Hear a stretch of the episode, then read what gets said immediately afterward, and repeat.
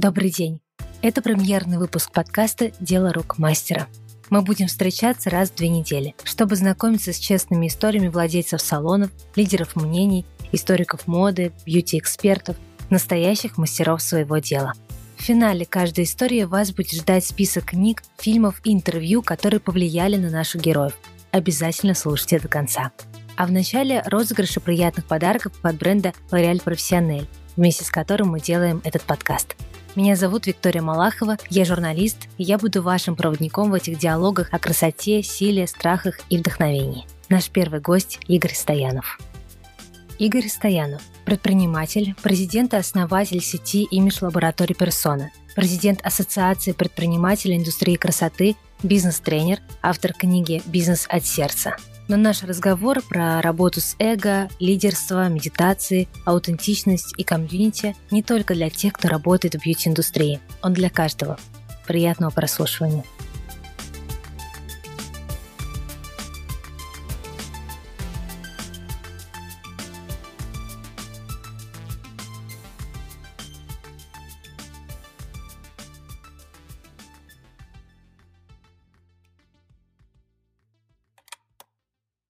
Игорь, здравствуйте. Я очень рада, что мы записываем сегодня с вами подкаст. И я бы очень хотела, чтобы мы поговорили сегодня не только про ваш прекрасный бизнес, про который вы говорите сами очень много, широко, но и про вас как про человека.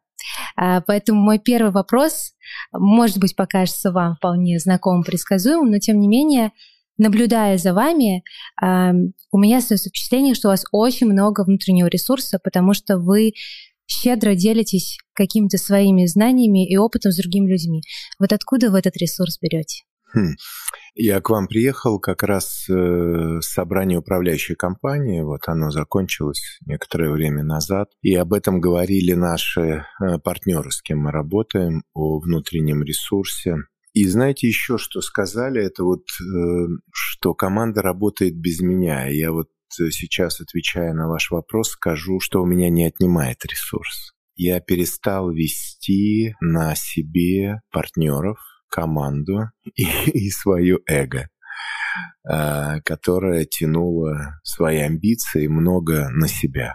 Как говорят в институте коучинга, который я заканчиваю, на эго важно научиться ездить как на своем ослике. И мне кажется, что с вашей помощью у меня такое осознание. Иногда, конечно, я на себе везу, но сейчас я умею ехать не на себе. Ехать на команде, иногда ехать вместе с командой. И мне кажется, я научился управлять, э, работать со своим эго. Ну и даже запись этого подкаста, работа с личным брендом, это как раз навык, когда он есть, то эта энергия не расходуется. Она восполняется, и это как такой ветер-конь, как будто я ну, седлаю, я еду. Притом это не надо путать с потоком. Это разные вещи. Как будто есть ресурс, первое, не терять энергию. Мне кажется, он самый главный, что очень много потери. Когда ты перестаешь терять, мы учимся восполнять, сохранять и наполняться. Здесь еще важно такой подстрочник я дам. Мы в любом случае выгораем, но если мы это делаем осознанно, я приведу пример. Например, у нас стоит большая цель. Мы должны там продать 50 франшиз, но сейчас уже меньше, 30 за 6 месяцев. Я четко понимаю, что команда подгорит четко понимаю, что, может, мне придется подгореть, где-то их страховать, партнеров и команду. Но теперь я знаю, как мне его восполнить, как не выгореть до тла, потому что восстанавливаться долго, как помочь команде не выгореть. Это все приходит с мастерством и с жизненным опытом. Ну и плюс я умею восполнять. И я вернулся две недели из э, такого недельного похода. Мы были под Читой, 200 километров от Читы, есть такое буддийское место Алханай, где мы пешком 4 дня в большом темпе, это 25-30 километров каждый день, мы прошли с рюкзаками, э, а в это время поднимаются все источники из-под земли. Мы прошли большой большой трек. У меня его можно посмотреть в Инстаграм, там небольшой фильм мы сняли. Это, конечно, наполнило. Я понимаю, как восполнять. Я иногда смотрю это видео, я смотрю, я встречаюсь с группой людей, с которыми мы это проходили. И плюс, например, мы в пятницу встречаемся, и спустя две недели мы вручим друг другу дипломы, мы сделали значки памятные. Это еще нас наполнит воспоминанием. И если мы в пятницу решим, я предложил ребятам, что я группу э, возьму еще, может быть, в 3-4 месяца. Ну, мы там будем собираться ну, такую делать определенную практику, разговаривать, э, продолжать ресурсировать друг друга. Это же можно делать и в бизнесе. Вы про экс говорили, угу. и мне стало интересно, просто вы еще так сказали, что э, наш подкаст в том числе вам помогает. И у меня вопрос как у человека, который не дает интервью, а, но имеет какую-то аудиторию. И я часто себя ловлю на мысли, что когда люди много пишут тебе хорошего, когда они благодарят тебя за то, какой ты продукт им даешь, за то, что ты делаешь, очень легко, есть такой риск, упасть в состояние, где эго тобой управляет. И я помню, как мне сказала одна знакомая, что э, с эго невозможно примириться, с ним невозможно как-то... Его можно только замечать. Вот что она сказала. И тогда ты управляешь им тоже. Вы как человек, который с этим чуть поглубже работает, расскажите мне, как не давать эго быть главным, когда вы даете интервью, когда вас внимательно слушают, когда вас хотят слышать, когда вас хотят видеть? Давайте здесь определением э, решим. Э, если мы возьмем, например, юнгианскую э, картину мира, то персона — это и есть наше социальное предъявление себя миру. По сути, мы эго называем персону свою. Это то, как мы себя идентифицируем, как мы себя презентуем, какие маски, костюмы, маски, имиджи мы примеряем для того, чтобы нас идентифицировали. Этих масок сотни, но их бесчисленное количество. Дома мы одни, в хорошем настроении другие. Мало того, мы даже не замечаем, как меняются эти маски. И ваша знакомая э, дала первую, ну, такой один из серьезных уровней э, замечать и наблюдать. Это уже потребует большого мастерства. И наблюдатель может обалдеть вообще от э, того, что происходит. А с другой стороны, наблюдатель может э, научить этим пользоваться. Это как будто как имидж. Ну, мы ходим в вечерних платьях, если дресс-код этого требует мероприятия. Это тоже маска. Мы одеваем улыбку, мы не все говорим, мы ведем себя настороженно, но как-то по-особенному. Когда мы приходим на работу, это еще одна. И вот на работе один коллектив, но если приходит другой человек, наша маска чуть-чуть модернизируется. И большое искусство научиться, это вот этот ослик, на котором ехать, уметь их одевать.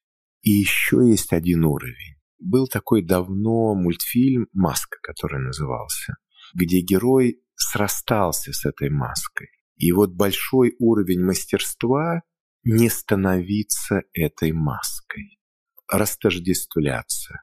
У Юнга это внешняя сторона, как раз персона, Дальше вот в его конфигурации аниме и анимус – это мужское и женское, когда в нас проявляются и те, и те черты.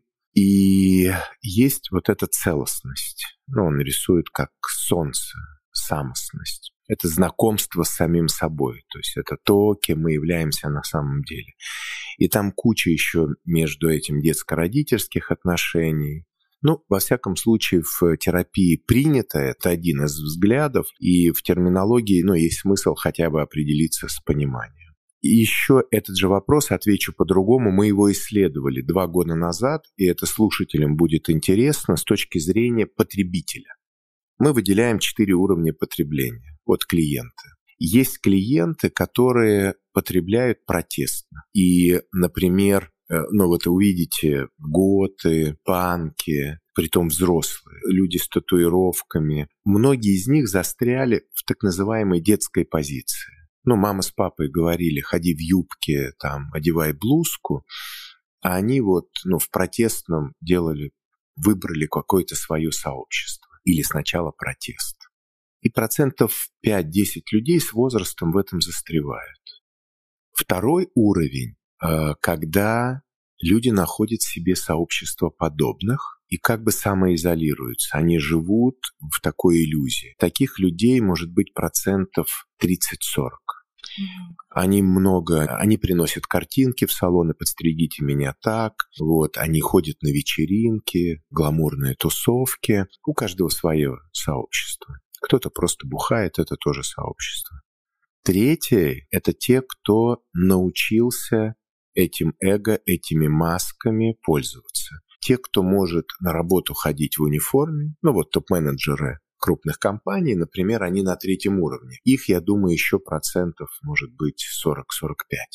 Это те, кто может переодеваться, но ролей немного. Я, семья, не знаю, там выездные какие-то мое сообщество, родственники, мама с папой, ну, там, я не знаю, 5-7 ролей. Это достаточно высокий уровень взрослой такой осознанности и взрослого потребления. А четвертое, кто может с этим взаимодействовать, кто может этим управлять, кто утром встает и говорит, настроение не очень. Ну, я не знаю, у вас наверняка есть в гардеробе вещи, я их называю как крестильные рубашки. Ну вот мне плохо, я одеваю какие-то вещи, и мне в них хорошо, и плевать мне на весь мир.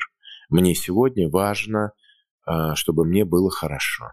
Или, ага, сегодня я еду в Лореаль, что мне нужно одеть? Ну, там, и я понимаю, с кем я встречусь, надо ли мне произвести впечатление. Так многие стилисты делают. Вот они собираются на встречу, подводят глаза, там, покупают новые кроссовки, а, там, Гуччи или Праду. Им надо произвести впечатление, поднять стоимость через свой внутренний вот такой.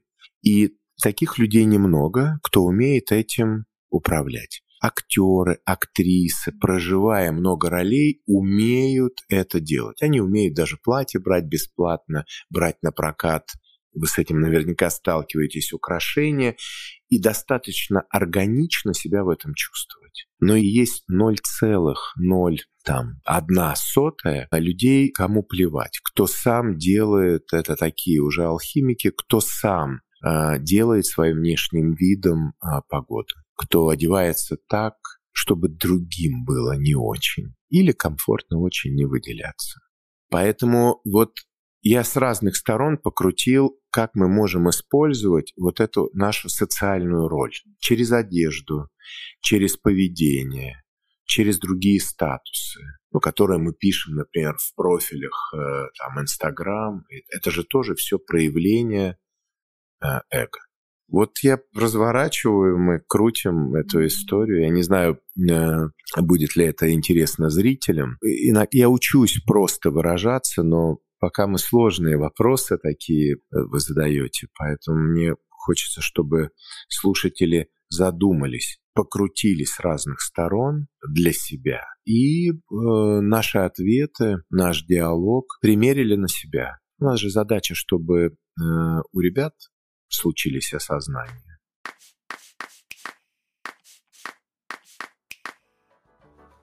Этот небольшой перерыв в нашем разговоре посвящен розыгрышу. Вместе с брендом L'Oréal Professionnel мы разыгрываем паровой стайлер Steampod для бережного выпрямления и ухода за волосами. Стайлер идеально подходит для упрямления даже самых непослушных и кудрявых локонов, а также для создания голливудских волн. Быстро и без вреда для качества волос.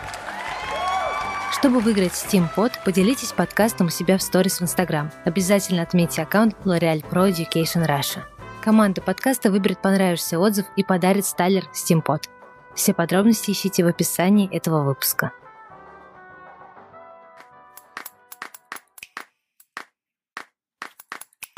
Сейчас будет, может быть, по форме простой вопрос, а там уже как по содержанию, я не знаю, как вы его развернете. Вы говорили просто про внешность, и так как подкаст в целом про красоту и бренд про красоту, мне стало интересно, Раньше очень много встречали по одежке. Сейчас мне так кажется, как будто бы стало меньше этого. Как будто бы одежда и внешний вид уже не играет ну такую большую значимую роль, как будто бы мы сейчас фокус внимания больше смещаем на то, что у человека внутри. Но вот вы с этим согласны или нет? Мне кажется, это желаемое мы выдаем за действительность. Вы понимаете, с одной стороны, да, экономический кризис и социальное меняется сообщество, поэтому, безусловно, это ушло на периферию. Ну вот я вам скажу, что у нас персона в Дубае два года стала законодателем стандарты красоты.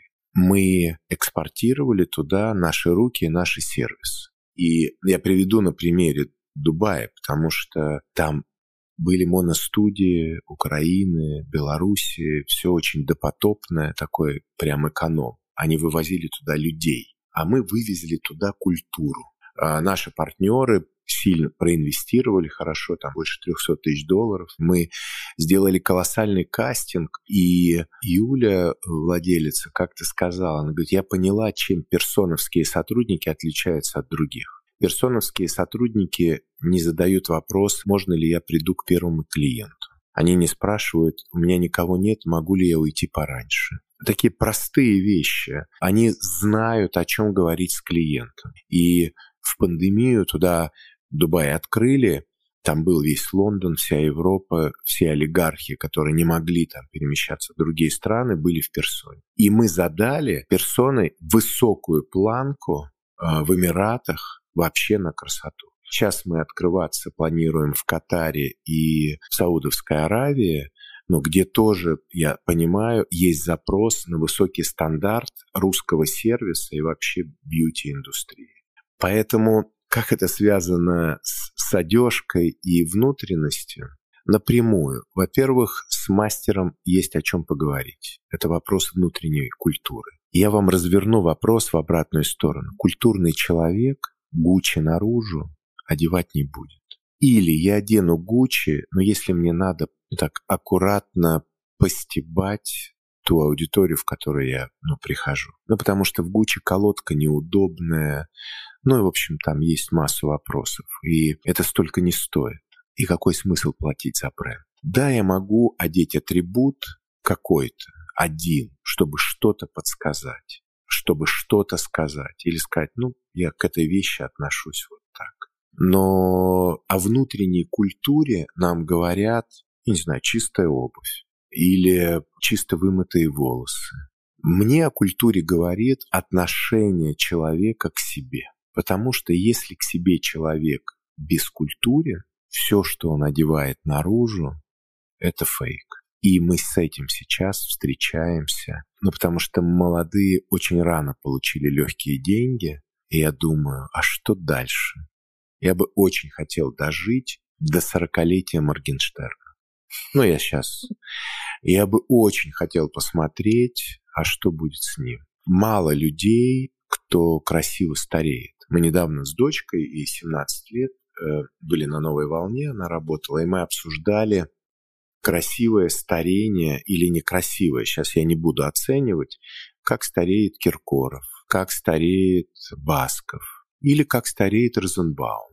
И вот от этого я кайфанул, потому что это было достойно. И даже какая-то нелепость, но ну, мне нравится, ну, вот такое взросление. И я думаю, интересно, а Гагарина или Билан, они сейчас в самом сложном моменте. Лазарев. Смогут ли они переделать репертуар, поменяться внешне и перейти вместе со своей аудиторией? Я когда-то приводил пример, в 2000-е годы вдруг состарились Кристиан Диор, Живанши, Ланвин, Берберис, да, правильно? Бербери. Бербери. Да. Потому что они, мы тогда думали, они с клетки со своей соскачут или нет. И они нашли тогда гениальное решение. А, одной из первых клиенток была Элизабет Блоу, мама крестная Гальяна Маквина. Она, я помню, в 96 году приехала в персону с Филиппом Трейси. Она была больная на всю голову, бабка круче, чем, не, не хуже, чем Вивьен Вествуд. И, от, и я стал следить за модой. И а, как они омолодились? Они стали привлекать Том Форд, Маквин в Живанши пришел, Гальян. Они пришли в старые бренды, но если вы хорошо помните, не все справились. Маквин покончил с собой. Гальяна случился скандал. Гальяна случился серьезный скандал, и он не может уже 10 лет... Э, Реабилитироваться, да. да. Но Том Форд неплохо. Но и там есть и такие, такие примеры. И мне кажется, это очень отражает ту реальность, в которой мы живем. Кто-то из брендов перескочит, кто-то из героев перескочит или перейдет, а кто-то нет. И это большие жизненные трагедии. Поэтому я за такой буддийский подход, за серединный, может быть, э, метод, потому что слишком или не до, и то, и то, ну, крайности. Но есть как будто путь, где может быть и то, и то. Но вопрос адекватности в моменте. А вот эта неспособность или нежелание стареть красиво, естественно, это тоже про проблемы с эго? Я думаю, это непонимание. Я думаю, что мы все хотим одинаково быть счастливыми и в балансе. Я думаю, это из-за непонимания. Но как будто мы проскакиваем трек. Я тут не хотел бы показаться ханжой и говорить о том, что все должно приходить вовремя, там все может по-разному быть. И могут быть примеры. Но я наблюдаю вот бьюти-индустрии, я наблюдаю за Хониным, за Сарбашевым, за ну вот молодыми звездами. Мне интересно, как э, за Бубликом, за, ну, за, э, за Егором вот, Рябчиком. Вот. Но я вижу, что все, каждый сражается на своей территории, как может. И я понимаю, что в этом году много таких трагедий. Э, ну, умер Саша Шевчук, он большой вклад в персону сделал в свое время. Месяц назад Олег Шевцов. С него вообще началась моя история, ну, такая с персоной. Вот один из ключевых людей был. Юра Фадеев вот неделю назад э, умер, он, ну, такой большой был мастер в персоне. И я задумываюсь, то есть это где-то 55 лет, они активно жили. Игорь Григорьев, журнал ОМ. Просто большая история персоны. Мы совпали по ОМу. Но нет уже ОМа. Но если правде посмотреть в глаза, из национального премиума персона осталась одна. Как-то вот идя таким боком, иногда кривоватенько, но своей дорогой, мы как-то вышли вот на какой-то уровень. И нас там около 130, плюс-минус. И и это доказательство. Я, мы можем долго рассуждать, но было бы здорово вообще на все слова предъявить доказательства. И я аудитории их предъявляю. Персона живет. Да, есть везде свои плюсы, минусы, но мы, я это называю национальной премиум, и мы формировали с 97 -го года, когда мы начали делать MTV и Муз-ТВ, мы формировали уже тогда себе клиентуру. И когда приходят сейчас 35-40-летние, они все воспитаны на той субкультуре, которую мы сеяли через MTV, Муз-ТВ. К 2000 году мы делали все российское телевидение. Все. На 70%. То, что не делали мы, делали э, выпускники персоны, которые работали напрямую. То есть мы 25 лет назад готовили аудиторию, которая к нам ходит до сих пор. И мне кажется, это было прозорливо, это правильно, и это совет молодым брендам и молодым мастерам думать о том, а кем я буду через 10 лет, а каким будет мой бренд, а с кем я хочу идти этот трек, кто мои партнеры, кто мои клиенты. Я думаю, об этом думают единицы. Это как раз э, я прям хотела спросить, потому что у меня есть знакомые, которые работают в бьюти-индустрии, которые открывают свои салоны, которые читали вашу книгу в том числе. И вот одна знакомая, она просила прям задать вопрос, как искать вот этот аутентичный свой путь, но вы ответили. Все, и мне даже не пришлось задавать его. Но про аутентичность я прям минутку еще скажу. Мне кажется, э, мы с хайпа только через 3-5 лет придем к настоящей моде на аутентичность. И там будет много шлака, и аутентичность очень дорого стоит. Я вам скажу, что мне моя свобода и аутентичность стоила много чего. И надо иметь большое мужество оставаться самим собой, особенно когда ты не очень понимаешь, что это такое. Но вот это не предать себя, не обмануть себя, это прям, ну, я даже не могу сказать, кому я тут благодарен. Мне кажется, это вот то, что мы называем э, душой или духом даже, а то, что персона выдержала, моя персона, моя личность, это вот уже, мне кажется, так рождается по-настоящему человек. Вот. Это большое чудо, большой дар, но это очень здорово, вот остаться самим собой.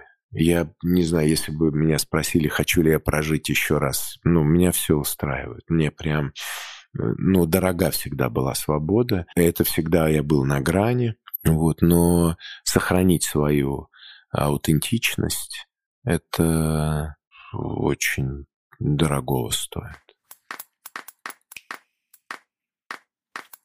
Я сегодня буквально прочитала интервью Дэвида Линча, режиссера, и там интересная фраза была, он говорил про медитацию, что медитация — это столкновение со своей глубинной личностью. И так как я знаю, что вы медитируете, вот расскажите, согласны ли вы с ним, и если да, то что вы о своей личности узнали? Ну, я узнаю, а, я не знаю, сколько лет медитирует Линч и что он называет медитацией. Я больше 10 лет практикую шаматха випассану. Это ну, самая простая и самая сложная из медитаций, хотя я сам я и начинал там голосовые проводил, вот, но самая сложная медитация – это сидеть на подушке с открытыми глазами, держать позу, внимание на выдохе, даже не на дыхании, а на выдохе, что я узнал? Ну, во-первых, это меня научило в бизнесе многому. Это научило меня реакции и расслаблении, фокусировке и расслаблении. И знакомство с собой, медитация... Я вот с Линчем не согласен. Медитация – это метод. И там много ловушек. Например, я три года назад медитировал, и мне во время медитации, там, трехдневных ретритов, я иногда выезжаю один в избушку, там есть под Москвой э, такая избушка, и там трое суток вот медитирую, и осознание. Я такой рисовал, такой приезжал наполненный. Потом такой пару лет назад приехал, вот сел на подушку, разложил все. И три дня я не рисовал, но мое тело сразу задышало, как только я сел на подушку. Это был еще один уровень. Медитация учит внимательности, знакомства с собой. А знакомство с собой – это не медитация. Ты можешь замечать мысли. Боль, мысли, ощущения – но настоящее знакомство начинает, когда мы работаем с тенью, когда мы прорабатываем сами с коучами, с терапевтами в группах, много всего. Мы знакомимся со своими, то, что у нас от родителей, черты характера, со своим дерьмом и светом, и учимся с этим работать. Вот это знакомство с собой. А медитация дает метод, и э, это мудрость. А медитация учит замечать, вот, э, отделить контролера от наблюдателя, потому что там большая путаница. Видеть, о, это мое, а это перенос, а тогда где я? Поэтому это большой трек вовнутрь себя. Я думаю, я не знаю, что имел в виду Линч, ну и, и до какого уровня там он добрался, но медитация — это как гигиена. Но она нужна, я не знаю, как чистить зубы, как подмываться, но вот она нужна, чтобы разделить роли, функции, мысли, мое, не мое, там, ну вот луковицу, вот это прям это вот про луковицу. Вот. И ну, она учит и, и с этим жить потом. А знакомство с собой, мне кажется, это прям... Мне кажется, там куча работы. Я на этой неделе я записал пост э, про свои принципы. И я там перечислил, где я только не был. Перу, Индия, там, э, у, ну, много везде. Я, в, это, я половину решил убрать, потому что можно подумать, что я ничем не занимался. Но я реально, ну вот, чтобы хотя бы приблизиться к знакомству с собой, но это 10 лет у меня там, ну, заняло. И я понимаю, что это еще, ну, еще, еще, еще работа. А обязательно для этого локации менять? Э, первое время да, надо сбегать, менять. А потом, ну вот э, э, мы делали ретрит, почти все ребята уехали отдельно, а я решил сделать опцию провести прям с семьей ретрит. И это такой полудатун, э, неделя медитаций. Э, я провел дома с семьей, ну, и утром, днем и вечером, ну, я был с ними, а какое-то время медитировал в группе, онлайн, общался. Мне кажется, это вот такой тренд будущего, чтобы не мы погружали себя в состояние, потому что это тоже обман такой большой. Мы все время в этом случае бегаем за состоянием. А это ну, не так. Состояние – это то, чем мы должны научиться управлять. И медитация должна прийти в нашу жизнь. Но сначала нормально ездить, путешествовать, искать, а, а потом, ну, может прийти медитация просто как норма, там, норма жизни. Вы как-то сказали, что сейчас люди, которые работали руками, мастера, приходят в салонную индустрию, становятся уже не наемными сотрудниками, а владельцами бизнеса. И упомянули так мельком, что предприниматели перестают так активно учиться, как те, кто руками работает. И я вообще начала думать о том, что сейчас же обучение, мне кажется, это такая одна из глобальных, наверное, опор для человека, чтобы тебя в будущем не выкинуло да, за пределы с трассы, чтобы ты мог э, трансформироваться, ну, то, о чем мы говорили, да, то есть нужно учиться для того, чтобы уметь где-то меняться, где-то да, чтобы понимать. просто жить. Ты теряешь, ты отстаешь, не только от своего поезда. Если ты перестаешь учиться, ты отстаешь от всех поездов. А это же усилие над собой. И есть большое заблуждение. Мы недавно обсуждали с э, там, международной такой группой про просветление. И вообще выбор просветления, баланса в жизни – это только работа начинается. Мне кажется, мы путаем и про жизненный баланс, и я тут очень осторожно буду. Мне кажется, что люди за баланс выдают возможность лениться, там, получать только удовольствие, такой переходит в э, пассивную позицию. Мне кажется, это еще одна иллюзия. Чтобы быть в балансе, это требует колоссальной работы над собой. И мастера сильно обогнали собственников и поэтому завоевали рынок, потому что собственники вместе с поставщиками, ну прямо они утомили мастеров, заставляя их учиться. Мастера через «не хочу» учились, учились, учились, учились, а собственники думали, что они их выучат, и те будут на них работать. И не учились. И сейчас небольшой процент собственников бегом доучивается, чтобы вообще понимать свое место в салоне. Я вам скажу две беды в бьюти-индустрии. Отсутствие образованности и отсутствие денег. Но для некоторых это возможности. Но чтобы о них узнать, надо хотя бы поднять задницу и пойти поучиться. И я вам скажу, вот сегодня там у нас рекордное было количество на управляющей компании. Те, кто хотя бы поднимает задницу свою. Вот сегодня были результаты клиентского дня. Салон два месяца назад делал выручку в месяц 700 тысяч. И вот он сделал три дня назад в клиентский день 650. Но она заплатила деньги, укатом 50 тысяч, собрала команду, поработала, набрала людей, и они сделали результат. И окрыляет результат. А отсутствие результата тебя еще больше погружает в сон. Баланс, принятие. Вот это вся... Я очень аккуратно, я не хочу это назвать все туфтой, но вопрос качества, которое мы вкладываем в эти слова. Когда мы пассивно вкладываем, и у нас позиция такого спящего ребенка. Но когда мы в это вложили труд, мы отгребаем. Ну, это, это тогда наполняется энергией. И есть шанс много чего в жизни достичь. Но важна еще среда, в которой. Поэтому сейчас хорошее время, когда есть все. Время опять новых возможностей. Вот прям сегодня, прям в тот момент, когда мы записываем, а кто-то слушает подкаст, прям сегодня есть возможность по-другому. Но бежать надо прям, ну вот, это большая работа над собой. Это в буддизме называется пробужденностью. Там это не пробужденность одно озарение. Это когда у тебя озарение за озарением, и ты прям живешь на полную катушку. Прям это и называется жизнью.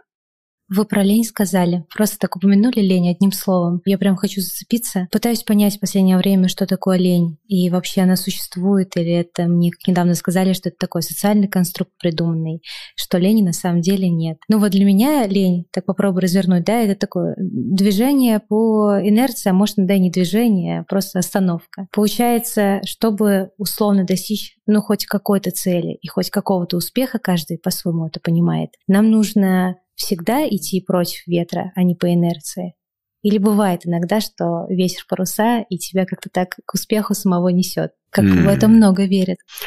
Да, но мне эта конструкция вообще не близка. Я думаю, это все про другому. Это какие-то социальные слова, которые, ну, я даже не хочу туда идти. Ну, я так, я не хочу в этом даже копаться. Мне точно кажется, что я бы так, я бы ленью назвал это дать себе возможность осознанно не делать. А. То, чего тебе не надо, не хочешь, а не надо. Второе. Иногда это просто знак, что тебе надо встать на паузу и полениться.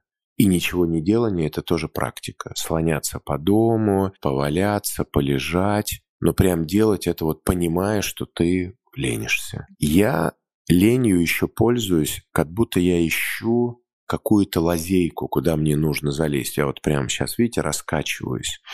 Я иногда ленюсь, ничего не делаю и жду момента, чтобы запрыгнуть. Ну вот я приведу пример. Я был в Сочи, там я в Сочи езжу на велосипеде каждое утро. Дождь идет. Я такой, дождь мне лень. Ну вот не хочется прям ехать. Но я такой приготовил одежду, штаны. И вдруг у меня тело само стало одеваться. Такой чик, раз, раз.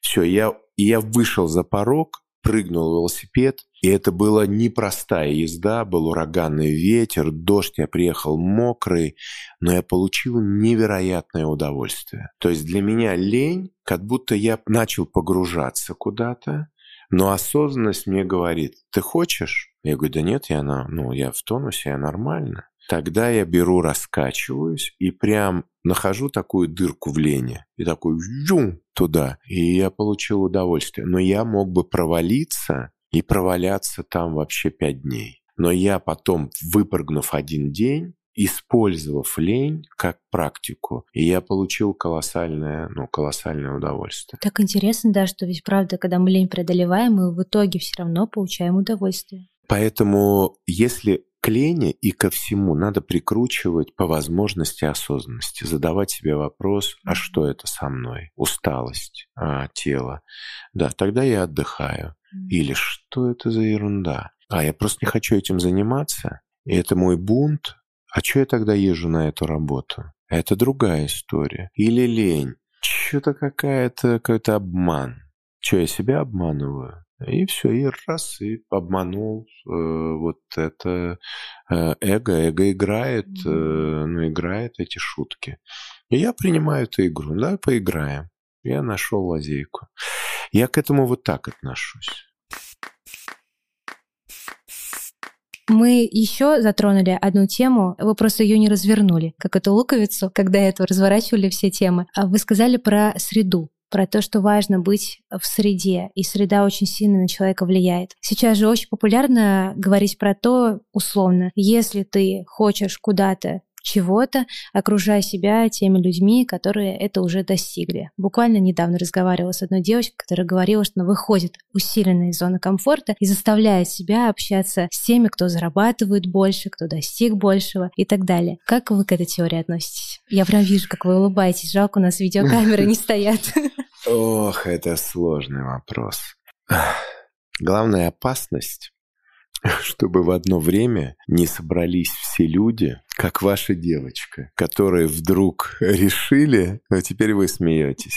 Да. Вы понимаете, это как сказка про голову короля. Вдруг собрались все короли, они голые. И очень много сообществ, где много голых королей, где люди собираются с ожиданиями. И самое страшное, что сидя в так называемых форум-группах, они меряются тем, чего у них нет. И это самая большая, может быть, несправедливость по отношению к людям, которые сами себя в нее загоняют.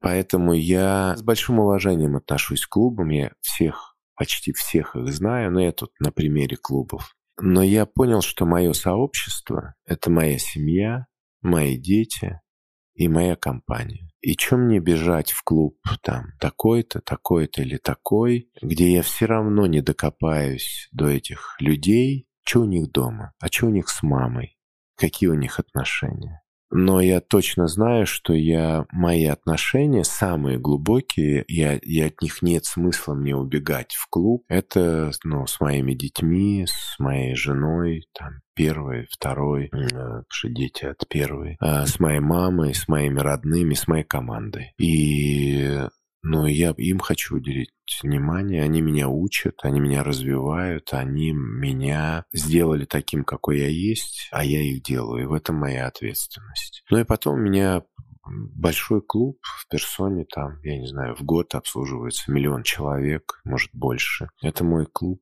вот. Э. Но, как вы важно сказали, я все думала, что меня иногда настораживает э, в каких-то сообществах, э, ну, непонятных, неизвестных. И вот вы фразу одну сказали, я ее прям запишу себе, я не знаю, какие отношения у этого человека с его родителями, с его семьей. И когда он скажет правду, ну, нам надо с ними поехать к его родителям. Но мы не сможем всех членов клубов объехать. Или вот, ну вот я работаю как наставник с ребятами. Я вам скажу, вот поход мы были неделю. Но вот там там вскрываются, когда ты идешь трек, ты спишь там, в, как это, сараи у нас назывались, когда надо было строить плотину. И тоже я обычный человек, я думал, там, ну, мы нацеливались практики вести. Потом я думал, ну, вот я иду как учитель, как ментор. И потом я вот эту тоже, эту хрень, вот это эго как-то, ну, как-то обошел. И я там стал проявляться. Я был активен, иногда я был гневен. Ну, там был эпизод, утром мы в 6 утра выходили, это был последний день, я был организатор, и на мне была ответственность за людей, и одна из э, девчонок вышла такая по-московски с розовой чашкой кофе, с рюкзаком, а на этой переправе наша проводница Церен Бутит упала в прошлом году в воду с рюкзаком. И я ей э, по-русски, ну, просто сказал, куда ей засунуть этот стаканчик, что ее ответственность, ну, сейчас тащить рюкзак и безопасно пройти это место. Переживал ли я? Да, конечно, я думал, ну, можно было ли по-другому. Но ну, потом я сказал, слушай, ну, как, как смог, объяснил. Стакан она убрала, все безопасно перешли. А потом мы, когда перешли, Царенбутит сказала, нас ждет переход, где тропа теряется.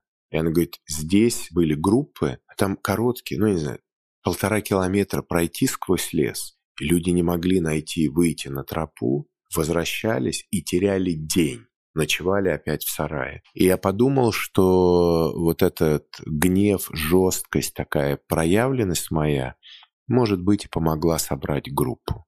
Но я в тот эпизод там еще одного подгонял. Переживал ли я? Да. Жалею я? Нет.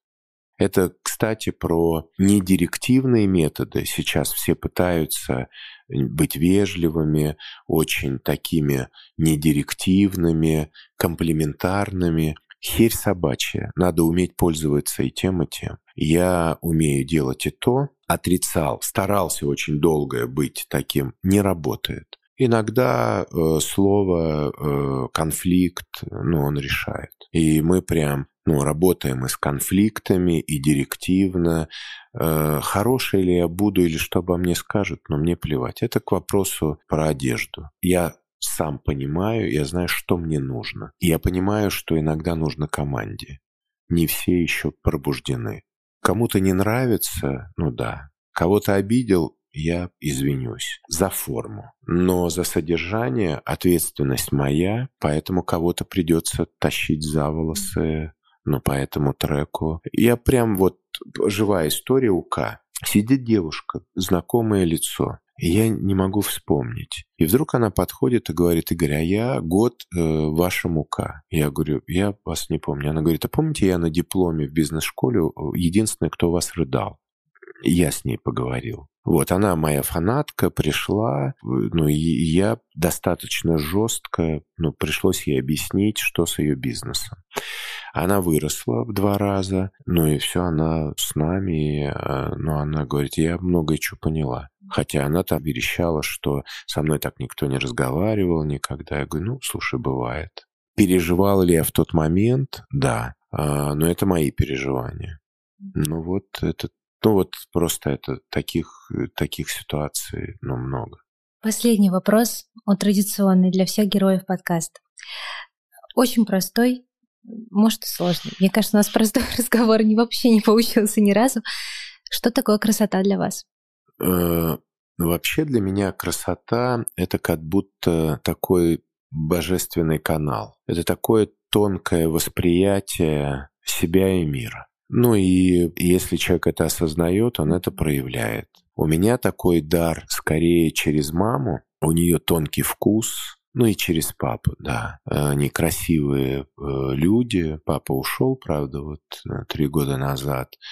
Но вкусу, красоте, культуре. У меня многое от, э, от родителей. Ну, высокий был стандарт. Поэтому, с одной стороны, это божественный такой канал, но мы в этом случае как бы передаем ответственность. Но вкус, э, ну, это видно через персоны, которые я открывал уважение ко вкусу других людей, потому что в персоне стандарт чувствуется, но я никогда не настаивал на едином интерьере. Я считаю, что каждый должен проявиться. Это вот такая красота с духом свободы. Это дух свободы, это мое, и родители мне помогли его почувствовать, а красота ну, вообще подхода, строительства дома, интерьера, вкуса.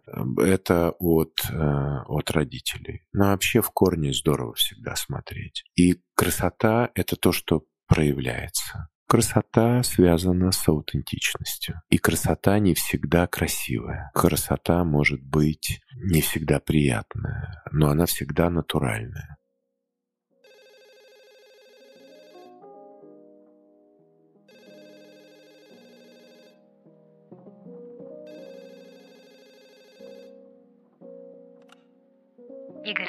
Добрый день еще раз. Для наших слушателей мы собираем некое домашнее задание от каждого героя. Что стоит посмотреть, послушать и прочитать. Будем рады, если вы поделитесь своим списком. Да, конечно, да. Какой фильм вас вдохновляет? Я недавно пересмотрел э, «Легенды осени», где играет Брэд Питт, э, Хопкинс. Это история отца, воспитывающего трех сыновей. Одного дикаря, одного такого рефлексирующего мальчишки, который погибает, и одного успешного брата.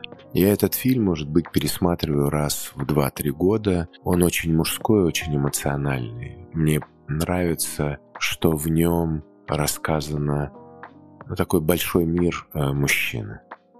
Но есть ряд фильмов, их немного, что я пересматриваю. Я пересматриваю «Семь лет в Тибете» с Брэдом Питтом. Мне нравится путешествие европейца в мир буддизма. И мне очень понравился фильм «Прибытие». Я его пересматриваю ну, он, э, я там много рисовал в детстве похожего знака у меня такой вот, который они азбуку делали. Ну и он какой-то очень про отношения, про про язык, про коммуникацию. Мне эта тема очень, ну, любопытна. Ну вот, пожалуй, три достаточно. А книга? Книга, которая перевернула мою жизнь, э, это был Джон Ренфилд «Селестинские пророчества». И там три книги в одной, и последняя трилогия — это «Путь в Шамбалу». Это меня сильно направило вот по моему духовному пути. Пожалуй, вот я бы это выделил. Какая музыка может влиять на ваше состояние? Я скажу, наверное, одного исполнителя, которого бы я сильно порекомендовал э, людям, которые вот, ну, выгорают, либо продолжает выгорать. Меня она вытаскивала три года. Вот я ее слушал, не переставая. Это Корунеш. Но говорят, что его Оша вдохновил, и там семь альбомов Корунеша. Я даже иногда прям включаю, и мое тело наливается таким вот как будто отходняк у меня. Вот мое тело вспоминает. Меня эта музыка сильно вытаскивала тяжелейшие три года. Но из современных э, неплохо Эйнауди. Иногда я слушаю глубокую японца Рючи Сакамото. Но вообще я сделаю э, пост, я выбрал из своего ежедневного, ну, музыки Яндекс мне собирает из моей музыки. Я прямо оттуда выгрузил семь направлений, там, для отношений, э, ну, разная музыка. Но Карунеш как музыкальное лекарство я рекомендую, потому что меня это очень спасало. Один из методов был это музыка последнее интервью, которое вас вдохновило? Мне понравилось наше интервью. Я тоже переживал во время разговора, надо ли нам что-то простое делать. И мне кажется, простое расскажут другие, а мы рассказали то, что у нас получилось, и мне было приятно. Эти темы, которые, вопросы, которые вы задавали, они меня тоже волнуют, они для меня актуальны, э, поэтому мне понравился наш разговор знакомства на вас повлияли? У меня было много знакомств, но я одно на самом деле выделю. Это пусть будет моим признанием массажистам, парикмахерам, визажистам, стилистам, кто нас будет слушать.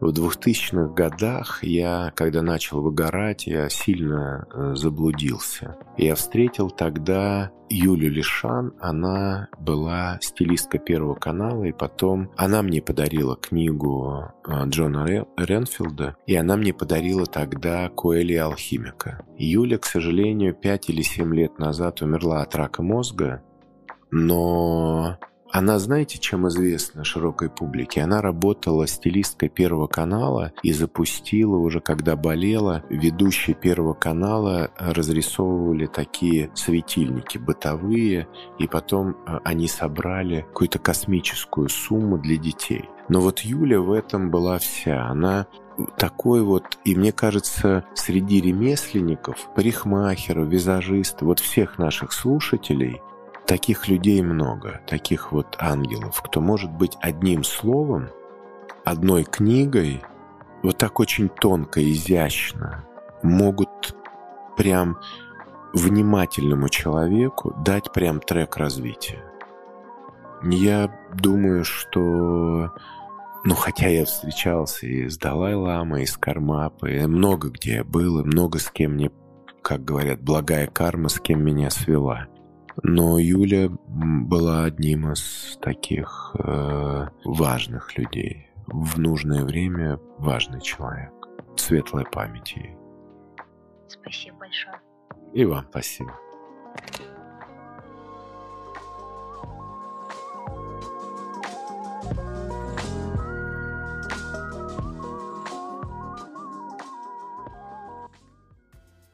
Спасибо, что послушали этот выпуск. Мы надеемся, что разговор был полезным и вдохновляющим. Чтобы не пропускать новые эпизоды, подпишитесь на наш канал. Мы всей командой будем рады, если вы будете делиться своими отзывами в социальных сетях. Отмечайте наши аккаунты, они указаны в описании выпуска. До встречи!